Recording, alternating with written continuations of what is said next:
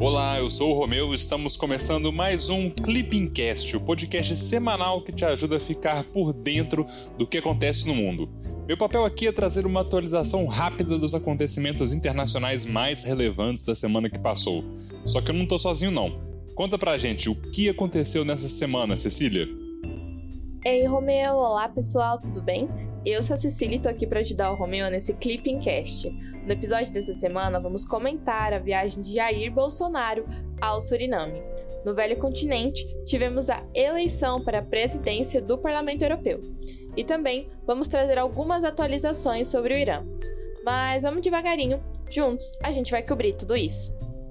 Caraca, falando assim, até parece que a semana foi calma, mas longe disso. Os conflitos em razão da questão da Ucrânia parece que estão longe de acabar. A Rússia até enviou tropas para Belarus e os Estados Unidos disseram que a qualquer momento podemos ter uma guerra na Europa. É um rolo danado.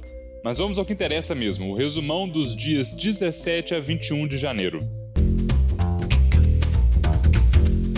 Como de costume, simbora começar pela nossa vizinhança, a América Latina. Até porque tivemos uma importante viagem presidencial. Na quinta-feira, dia 20, o presidente Jair Bolsonaro visitou o Suriname. A viagem do presidente brasileiro foi uma resposta a um convite do presidente do Suriname, Chan Santok. Em reunião, os dois chefes de governo abordaram temas como infraestrutura, energia, segurança, defesa e comércio. Em declaração conjunta, Brasil e Suriname destacaram a necessidade de retomar o diálogo no âmbito do mecanismo bilateral de consulta política, além da importância de ampliar a parceria comercial, que hoje tem como principais instrumentos legais o Acordo de Alcance Parcial número 41 e o Acordo de Cooperação e Facilitação de Investimentos. Além disso, os dois países ainda reforçaram as possibilidades de cooperação energética, em especial no setor de petróleo e gás. É bom a gente lembrar que desde a independência do Suriname, lá em 1975, o Brasil mantém relações diplomáticas com seu vizinho amazônico. Do hemisfério americano, bora pular agora para o velho continente, porque na terça-feira, dia 18, Roberta Metsola de Malta foi eleita presidente do Parlamento Europeu. A eurodeputada maltesa obteve maioria absoluta logo no primeiro turno, ao conquistar 458 dos 615 votos válidos. Com a vitória, ela vai substituir Davi Sassoli, com mandato até 2024.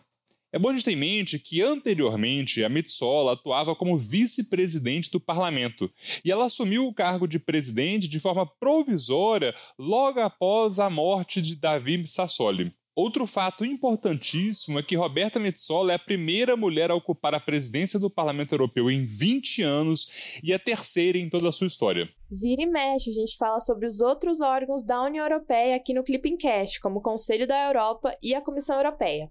Dessa vez, bora fazer uma revisão sobre o Parlamento Europeu. A instituição conta com três sedes: a primeira em Estrasburgo, na França, a segunda em Bruxelas, na Bélgica, e a terceira em Luxemburgo, em Luxemburgo. É o órgão legislativo da União Europeia, composto de eurodeputados que são diretamente eleitos pelos cidadãos europeus de cinco em cinco anos. Os eurodeputados estão agrupados por filiação política e não por nacionalidade. Tá, mas quais são as funções do Parlamento Europeu? Primeiramente, ele tem poder legislativo, ou seja, adota legislação juntamente com o Conselho da Europa, com base em propostas da Comissão Europeia, além de decidir sobre acordos internacionais. Também tem poder de supervisão, exercendo controle democrático de todas as instituições da União Europeia e também elegendo o presidente da Comissão Europeia. Por fim, o parlamento também detém poderes orçamentários, ou seja, define o orçamento da União Europeia juntamente com o Conselho do Bloco. Agora que você já sabe sobre o Parlamento Europeu, bora falar da Rússia que está tirando o sono dos Estados Unidos e também de alguns países europeus. Bora para a Rússia agora. E atenção, porque talvez esse seja o ponto mais importante do Clipping Cast dessa semana.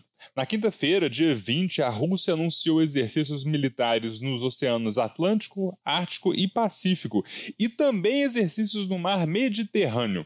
As manobras previstas para começar em janeiro e terminar em fevereiro vão contar com, olha só, 140 navios de guerra, 60 aviões e cerca de 10 mil soldados. Moscou ainda anunciou exercícios militares conjuntos com o Irã e com a China. Durante a semana, o Kremlin também enviou soldados russos a Belarus. Nesse caso, os exercícios vão ser realizados principalmente nas fronteiras da Belarus com a Polônia e, adivinha, com a Ucrânia. Toda essa mobilização militar russa acontece em meio a uma crise entre Moscou e o Ocidente sobre a Ucrânia. A Rússia posicionou cerca de 100 mil soldados próximo à sua fronteira com a Ucrânia, gerando temores de uma possível invasão do país do leste europeu.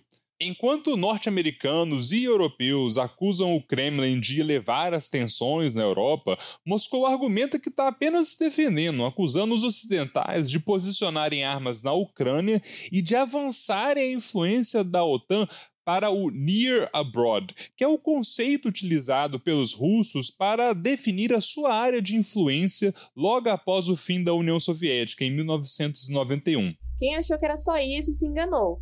Nessa semana que passou, tivemos vários desdobramentos sobre a questão da Ucrânia. Bora comentar alguns deles? Olha só. Depois daquela maratona de reuniões que envolveu Estados Unidos, OTAN e Rússia, que inclusive a gente comentou na semana passada, a Ucrânia sofreu um ataque hacker que tirou sites do governo do ar. Kiev afirmou ter provas de que a Rússia estaria envolvida no ataque. E tem mais. Durante essa semana, no dia 18, a nova chefe da diplomacia alemã, Annalena Baerbock, realizou visita a Moscou, onde se encontrou com o chanceler russo Sergei Lavrov. Durante a visita, ela sinalizou a possibilidade de inviabilizar a operação do gasoduto Nord Stream 2 em caso de uma invasão russa à Ucrânia. Bom, pela ameaça dá para ver que a situação tá feia. Só para lembrar, o gasoduto permite aumentar o abastecimento de gás russo para a Europa.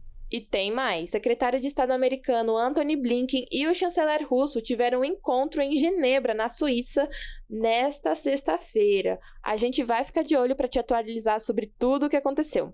Mas agora, bora falar de outros rivais dos Estados Unidos, a China e o Irã. Rivais dos Estados Unidos que parecem cada vez mais próximos. É aquela história, né? O inimigo do meu inimigo é meu amigo.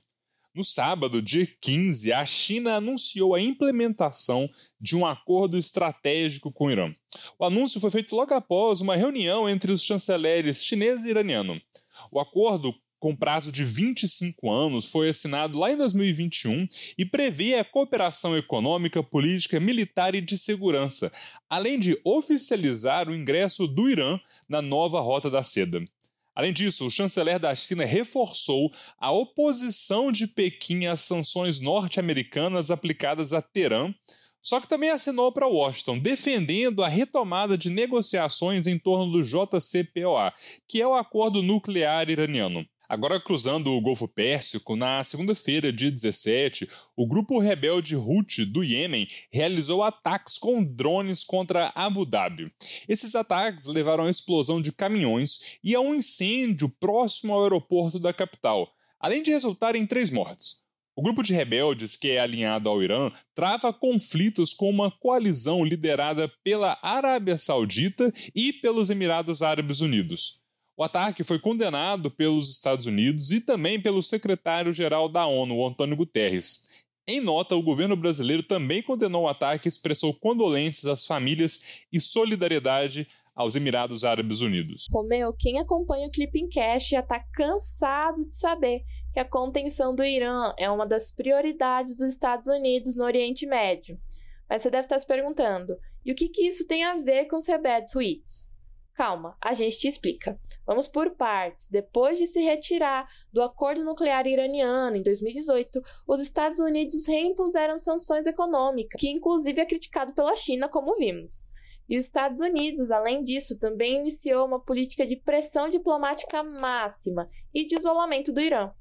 E a Casa Branca não exige pouca coisa, viu? Os Estados Unidos buscam a desnuclearização completa, o fim do programa de mísseis balísticos, o fim de financiamento de grupos radicais como o Hezbollah no Líbano e os rebeldes Houthis no Iêmen, e o fim de ataques cibernéticos. Viu como as coisas se relacionam? Mas agora, bora para a próxima notícia, que a gente ainda tem mais atualização sobre o Irã para trazer. Essa é a última notícia sobre o Irã e também a última notícia do Clipping Cast.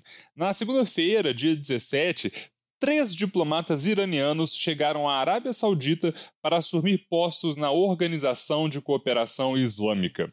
Trata-se da primeira concessão de vistos a diplomatas iranianos pela Arábia Saudita, desde o rompimento das relações diplomáticas lá em 2016. Aquele ano foi marcado por ataques de manifestantes à embaixada saudita em Teherã, em resposta à execução de um líder religioso xiita pela Arábia Saudita, que é bom lembrar, tem maioria sunita. O envio de diplomatas iranianos à Organização de Cooperação Islâmica é apenas uma ação em um contexto mais amplo de aproximação dos dois países. Desde abril de 2021, Teherã e Riad já realizaram quatro rodadas de negociações diretas mediadas pelo Iraque.